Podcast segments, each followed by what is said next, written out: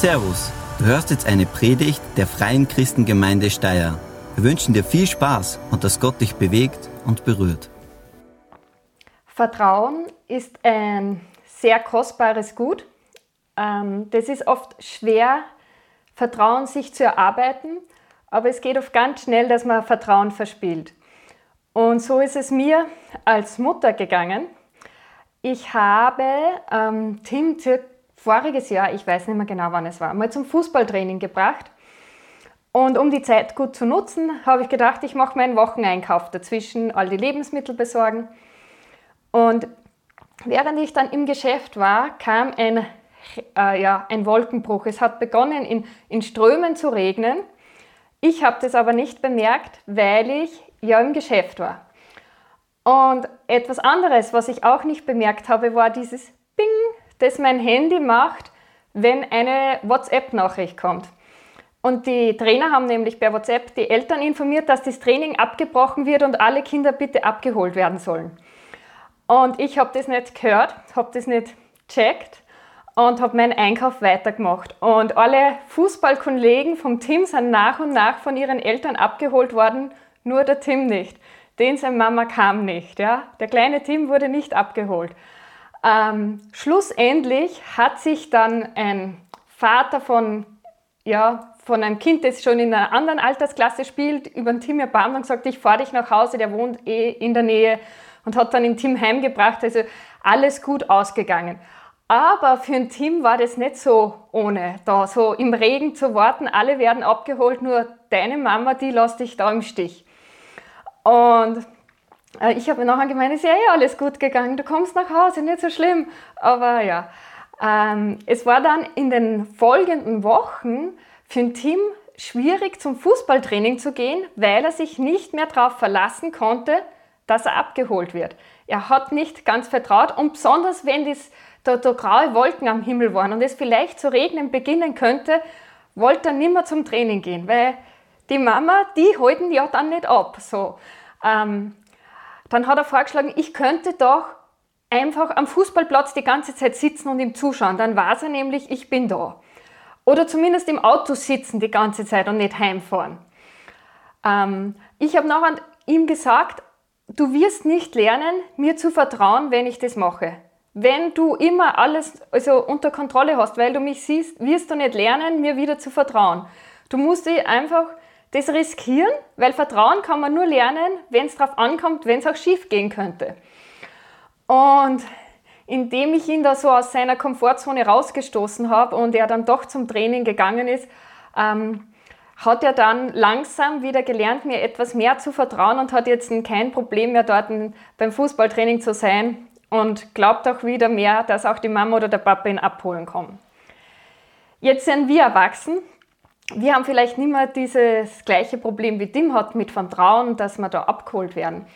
Aber ich glaube, dass wir oder zumindest ich und vielleicht du auch in so einzelnen Bereichen es uns manchmal doch schwerfällt, Gott zu vertrauen. Also vielleicht nicht in allen, in manchen Dingen tut sich einer leicht und der andere schwer. Aber viele haben wahrscheinlich schon einen Bereich, wo sie sagen, eigentlich manchmal sind es nur Kleinigkeiten, aber trotzdem immer wieder ist da so ein Funke, ma, geht das eh gut oder wird das passen? Ähm, vielleicht ist es bei dir, dass du ähm, es dir schwerfällt, Gott zu vertrauen, dir die richtigen Leute an die Seite zu stellen, die Leute, die dir auch gut tun und bevor du niemanden hast, denkst du, nehme ich auch Leute, die, die schlecht für mich sind. Und ich weiß, dass man das nicht gut tut, aber ich habe zumindest jemand. Vielleicht ist es aber auch bei dir, dass du sehr ein stressiges Leben hast und das Wochenende brauchst, um dich zu entspannen und du hast das Gefühl, wenn ich dann in den Gottesdienst gehe oder äh, wenn ich in der Gemeinde mitarbeite oder so, dann fehlt mir eigentlich die Zeit und du kannst nicht vertrauen, dass du trotzdem genug rauskriegst, wenn du da Zeit hergibst von deinem kostbaren Wochenende. Vielleicht ist es aber auch bei dir, dass es finanziell dir schwerfällt zu vertrauen. Du hast vielleicht am, am Herzen für irgendetwas zu geben, aber es fällt dir schwer zu vertrauen, dass es sich ausgeht bei dir in deinem Leben, wenn du da finanziell etwas gibst für eine Organisation oder Gemeinde.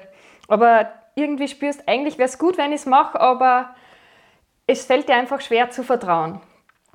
Für mich war das Thema vor kurzem aktuell ist. War zwar nur eine kleine Geschichte, aber vor circa zehn Tagen hat Tobi mich gefragt, ob ich eben heute diese Kurzpredigt, diese Andacht machen kann. Und ich saß bei ihm im Büro und mein erster Gedanke war, na, das geht nicht, ich weiß nicht, was ich predigen soll.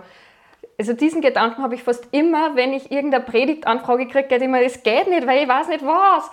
Und äh, da muss ich mir immer sagen, okay, äh, bis jetzt ist es gut gegangen, bis jetzt hat Gott mich nicht im Stich gelassen, ich kann da vertrauen.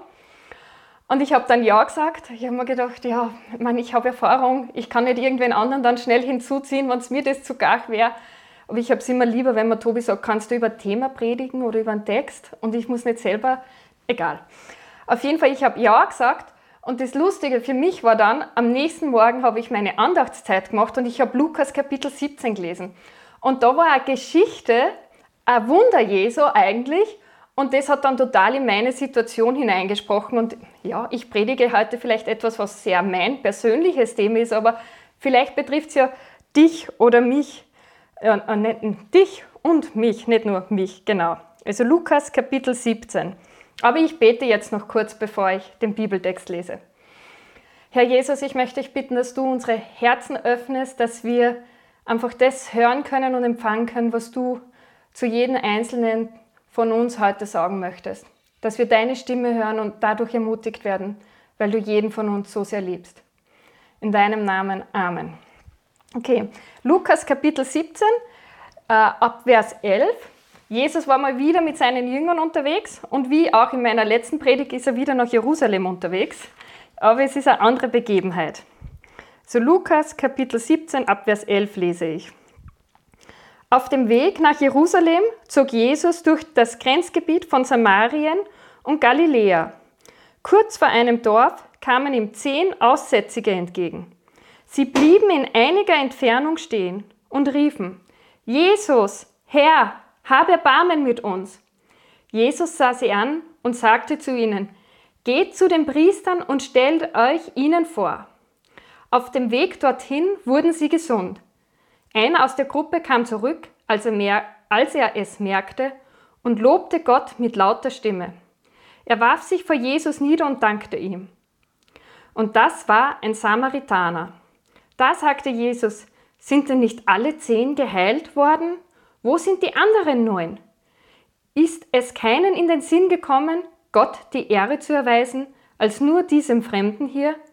Dann sagte er zu dem Mann, Steh auf und geh nach Hause, dein Glaube hat dich gerettet. Der Satz, der mich total gekriegt hat an diesem Morgen, war folgender.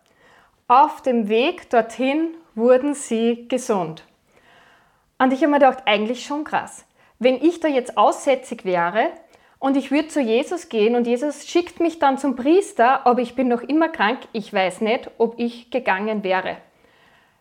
Ob ich nicht gesagt hätte, na Jesus, du musst mich gesund machen. Das ist ja, siehst du nicht, meine Haut alles noch Aussatz? Voll peinlich, wenn ich dann vor die Priester stehe und ich bin immer noch krank.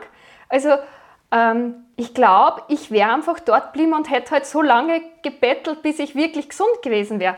Aber Jesus hat zu den Aussätzigen gesagt, geht zu den Priestern und sie gingen los und auf dem Weg dorthin wurden sie gesund.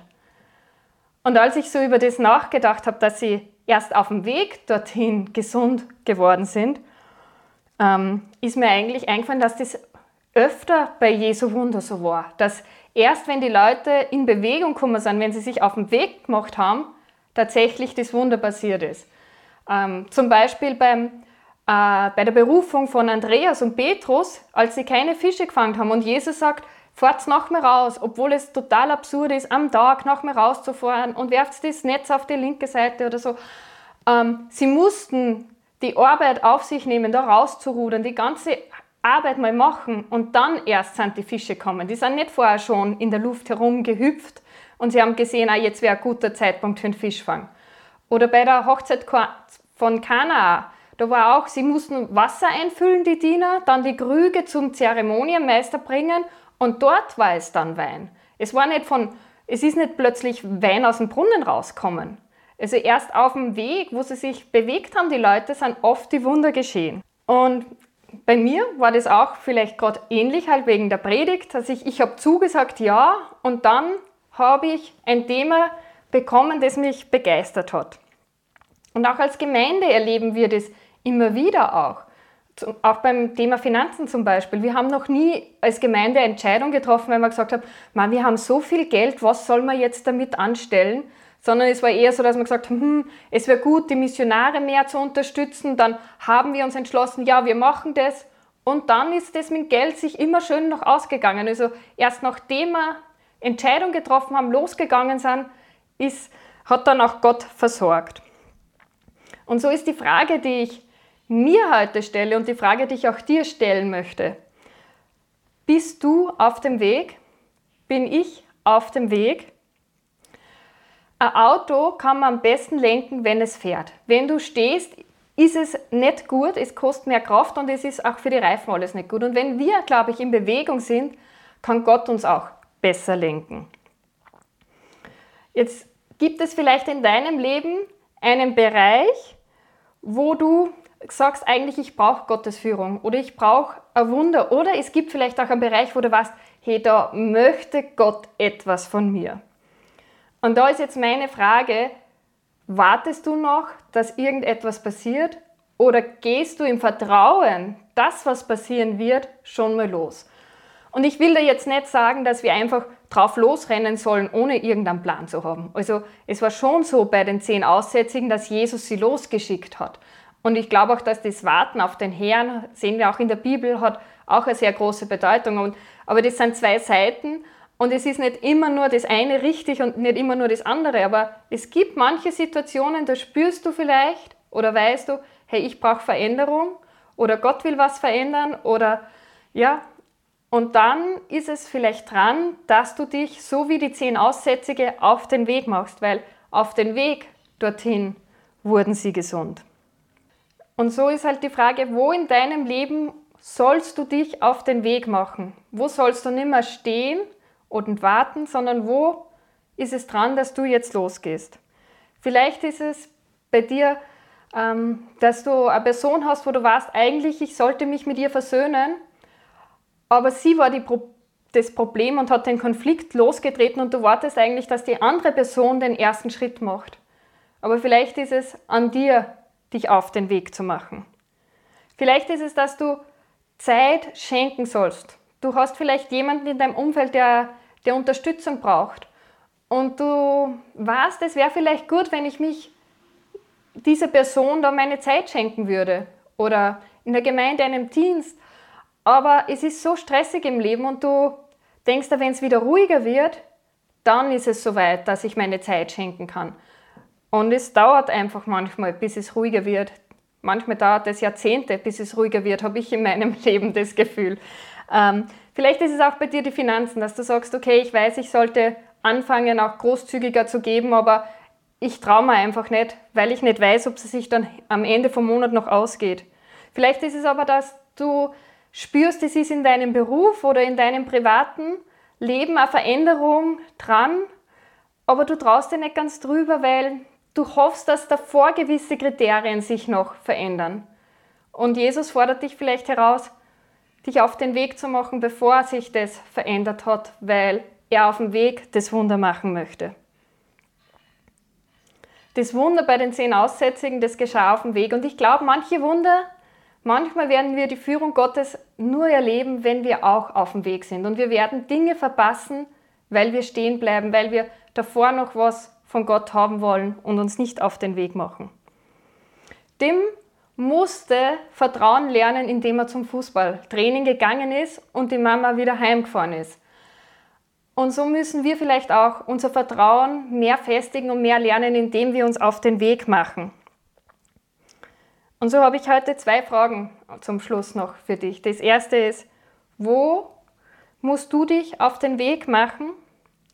Und das zweite ist, wie sieht dann der erste Schritt aus, den du machen musst auf diesem Weg? Also versuch wirklich auch, wenn du merkst, da gibt es einen Bereich in meinem Leben, was kann wirklich der erste Schritt auf diesem Weg sein, damit dann Gott auch das Wunder auf dem Weg machen kann. Was ist ganz konkret der erste Schritt, den du dann gehen kannst, gehen sollst, gehen musst. das war's schon wieder für heute, meine Gedanken, die ich euch mitgeben wollte. Also das, das Wunder ist auf dem Weg geschehen. Und wenn wir auf dem Weg sind, dann werden wir auch Wunder erleben. Vielen Dank fürs Zuhören. Wir hoffen, dass dir diese Predigt weitergeholfen hat.